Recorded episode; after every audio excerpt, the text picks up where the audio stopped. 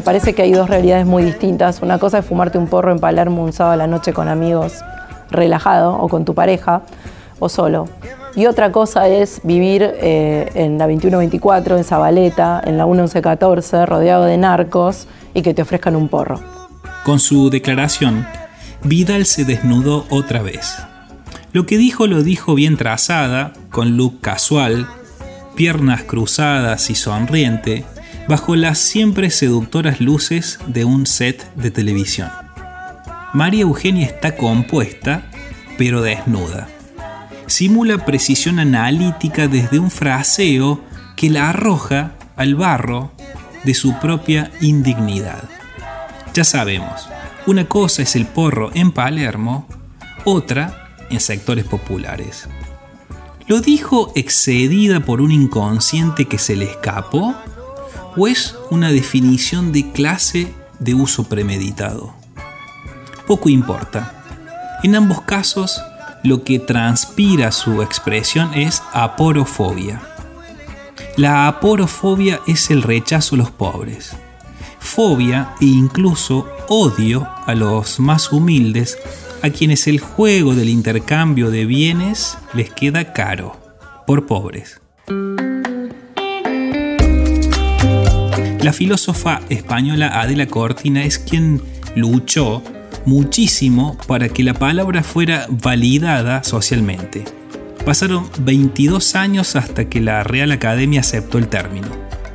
Adela ejemplifica la dimensión de la acepción señalando que en España el turismo siempre es bien acogido, pero el inmigrante llegado desde la urgencia y la desesperación, no.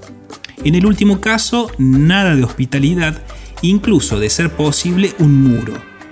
En ambas situaciones son extranjeros, son otros, pero el turista tiene recursos y medios para intercambiar en la sociedad capitalista.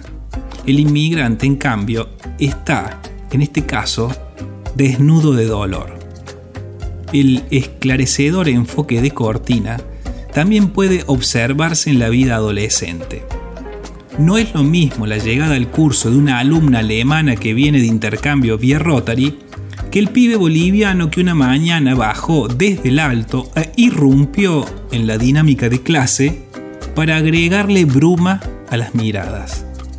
El proceso de ampliación de capacidades acontecido entre 2003 y 2015 estimuló esas fobias.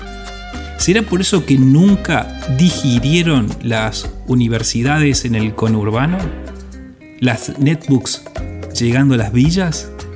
Tecnópolis? ¿Las asignaciones por hijo? La patria es el otro, siempre molesto, porque esos otros son pobres. Tal vez la grieta haya nacido en la esquina de odio y statu quo. Y otra cosa es la 2124, en Zabaleta, en la 1114, rodeado de narcos y que te ofrezcan un porro.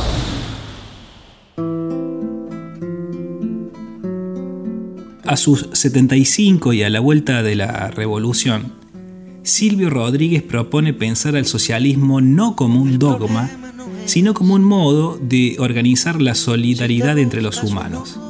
Un llamamiento para volver a empezar. Una pista para aflojarle a la sobreideologización. Un reafirmar que uno es responsable del otro antes que de sí mismo conmueve su decir desde una isla que resiste amparada por los índices de empatía más altos de la historia capitalista. Extractar la esencia. Volver al principio, al apunte de introducción al otro. Pero no solo para objetar mejor la estigmatización identitaria de Vidal.